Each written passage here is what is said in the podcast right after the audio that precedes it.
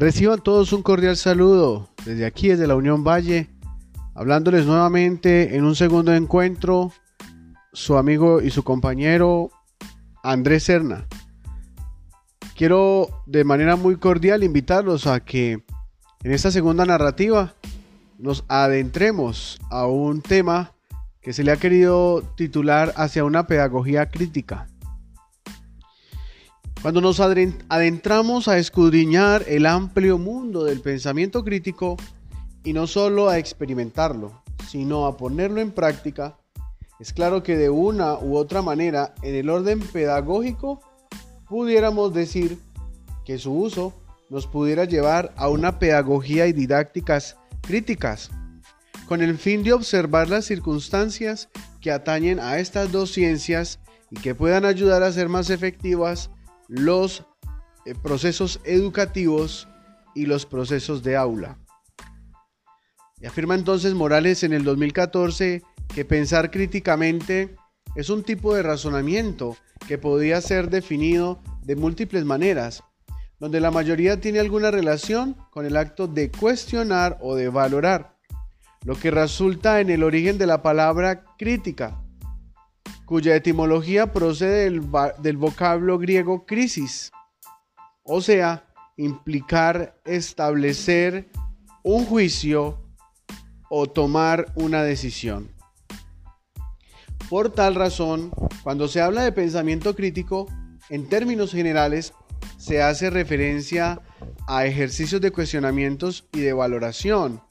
que nos permitan finalmente emitir un juicio o tomar una posición con respecto a un hecho o un fenómeno o una idea. Lo afirma nuevamente Morales en el 2014. Es por eso que el pensamiento crítico le permite tanto a docentes como a estudiantes establecer un carácter frente a su estilo de pensar o de ver las cosas, lo que hace que las instituciones que estén dispuestas a renovar en la línea del tiempo su pedagogía o sus ejercicios de aula Claramente se tiene que convocar a la reformulación de las ideas institucionales que enmarcan la vida educativa, pedagógica, didáctica y curricular. Tratar de volver los momentos más participativos, pero sobre todo más vivenciales, que en ese orden de ideas lleve a los sujetos después de la escuela, de vivir esa experiencia escolar, a intervenir en el contexto que le corresponda interactuar para que desde la formación inicial tengan la capacidad de enfrentar aquellos problemas y tratar de darle solución con herramientas que se le dieron en el momento inicial de su vida o en el momento eh, de formación inicial. Lo anterior se puede eh, afianzar con aquello que Morales en el 2012 afirmaba y es que posiblemente encontrar valoraciones positivas sobre el pensamiento crítico como una herramienta que es necesaria y que debe ser estimulada desde la educación y aplicada en la vida cotidianamente. Enseñarles a los niños a vivenciarlos desde el momento uno del colegio. También es posible una posición contraria, que sea considerado como peyorativa calificando el término crítico, estableciéndolo como algo o alguien que solo ve los aspectos negativos de un fenómeno, de una situación, de un individuo o de una acción, también eh, basados en Morales 2012. Así que desde lo que se viene diciendo es necesario argumentar que en un camino profesional y sobre todo cuando se lidera una institución, como es el caso propio de quien les habla, es necesario decir que el pensamiento crítico es una herramienta para la formación en las prácticas de aula. Por eso, pero es muy importante, perdón, que como un ser humano que ha pasado por tantos momentos y circunstancias, use el conocimiento y la inteligencia no solamente para deslumbrar al auditorio, sino para lograr establecer posiciones propias, razonamientos que construyan que se construyan a raíz de las expectativas vividas que permitirán establecer unos compromisos con mi propio ser, con la sociedad, con la institución, pero que después ayudará a transformar subjetivamente y después de esa transformación desde esa generación personal de ideas sólidas se pueda establecer una política de intervención social para lograr una reestructuración tanto institucional como social. Derivado entonces de lo que venimos diciendo, es claro que hay que afianzar que el primer convencido de todo lo propuesto deba ser el que invita al cambio, para así conseguir que otros ayuden con sus pensamientos e intervenciones a seguir en la consecución de una verdad. De allí entonces que para mí como rector se ha convertido en una meta la consecución de una pedagogía más crítica, que ayude a construir país, que ayude a transformar vidas, pero sobre todo que ayude a gestar seres que intervengan positivamente en la historia social que les corresponda vivir. Que se acuerden de su colegio no solo por los momentos vividos, las chanzas, las risas, las pilatunas, eh, los momentos de esparcimiento, los torneos vividos interclases, sino que se aprendan a reconocer las herramientas que éste le dio para tener una participación activa en donde puede, en donde puede convertirse en co-creador de una sociedad que necesita ser renovada desde un pensamiento crítico.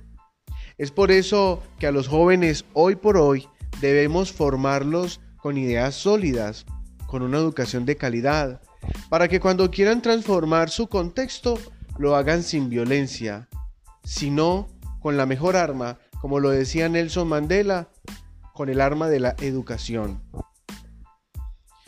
Lograr avanzar en la formación de pensamiento crítico en los estudiantes necesariamente se, articula con las prácticas pedagógicas y la perspectiva didáctica desde las cuales pensamos y hacemos la enseñanza. Esto extraído de un texto que se nos comparte de Tamayo, Zona y Loaiza en el 2015. Y dicho de otra manera, palabras más coloquiales, es desde el aula que el maestro puede impactar de forma positiva a los estudiantes, ya que es desde allí donde se teje el futuro para la sociedad. Cabe recordar que el objetivo de las instituciones educativas es crear esa inquietud en los estudiantes de establecer un compromiso social que lo lleve a, iniciar un cambio desde las ideas. Como decíamos en nuestro primer podcast, no se trata de pensar por pensar, de decir por decir, de llevar la contraria porque sí, de hacer todo lo que vaya contra la sociedad. Aquí lo importante es establecer compromisos sociales que ayuden a generar en los estudiantes una obligación consigo mismo, con su propio contexto, pero sobre todo a alejarse de los egoísmos y pensar que para cambiar el mundo, para cambiar la sociedad, para cambiar los defectos que hay alrededor de nosotros, se debe lograr a través de la violencia o creyendo que debemos poner nuestras ideas a la fuerza por encima de la de los demás. Y pensando que a la fuerza vamos a lograr que otros piensen igual o que cambien su estilo o forma de ser. Lo importante es que esta herramienta bien utilizada en cualquier ámbito escolar va a permitir entonces un replanteamiento en esa filosofía docente que va a llevar a los estudiantes a establecer una filosofía de vida que le permita establecer una apropiación por la transformación social, pero sobre todo una construcción social que solo se puede lograr desde dentro, sin violencia, pero con ideas sólidas, con ideas construidas por ellos mismos. Por eso estamos llamados a realizar una pedagogía y una didáctica crítica que permita establecer por parte de la institución un compromiso con el estudiante, pero que en últimas va a transformar país. Hay que dejar la teoría crítica un poco de lado, esa educación. No pensar que tenemos que llenar papeles, generar eh, esquemas en donde estamos eh, obligados a realizar por el sistema, sino a pasar a un enfoque más práctico, que le permita a nuestros estudiantes y jóvenes a establecer esa reestructuración en sus estilos de vida, que no se queden allí haciendo lo que la sociedad solamente les propone, lo que llamamos ahora alienación. Una alienación en donde se deben enmarcar bajo unos eh, parámetros y formas y estilos de vida que propone la sociedad, sino que ellos mismos creen, sean auténticos de su vida y, puedan entonces hacer más práctico aquello que ellos mismos quieren vivenciar y experimentar. Desde las ideas de los mismos y de los mismos pensamientos prácticos que cada individuo establezca ese compromiso consigo mismo, con su contexto, ya que él será quien construye su propio futuro a través de un sólido presente. Mientras la teoría crítica de la educación tiene un enfoque muy académico y más cientificista, la pedagogía crítica, que es la que proponemos nosotros eh, reflexionar y narrar, tiene un carácter menos explicativo y más orientado hacia la práctica, o si se prefiere, hacia el término que usan mucho los pedagogos críticos, que es el término praxis.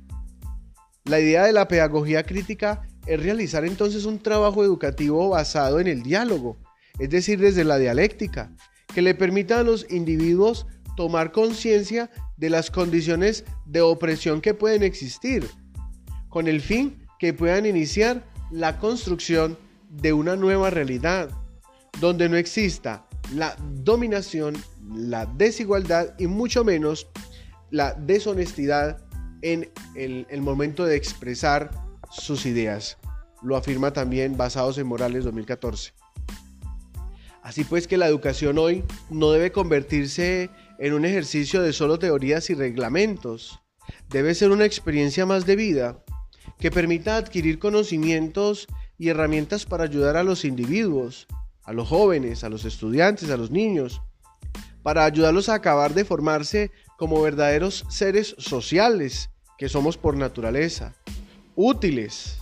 que ayuden a transformar el país, que ayuden a transformar su contexto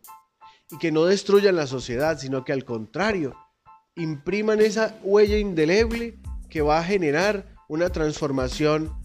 que va a marcar la historia de la vida una vez y para siempre. Esta reflexión entonces la quiero poner en manos de todos para que ah, pensemos de la necesidad que tenemos de hacer en nuestras escuelas jóvenes, niños, pensadores críticos, jóvenes que aprendan para la vida, que aprendan para realizar y solucionar sus propias dificultades y problemas. No podemos contentarnos con que el estudiante aprenda a sumar y restar, sino que el estudiante aprendiendo a sumar y restar, lo aprenda a practicar, lo aprenda a llevar a la vida, lo aprenda a entregárselo a aquellos que han sido entregados para sí y aquellos a los cuales él va a permitirse participar de sus conocimientos y de su inteligencia. Quiero agradecerle entonces nuevamente a todos por su tiempo, su disposición, a nuestra universidad por esta propuesta virtual y académica.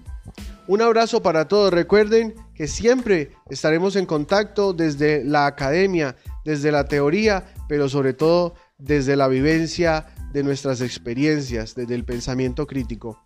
Un pensador crítico no es el que sabe mucho, sino que es el que hace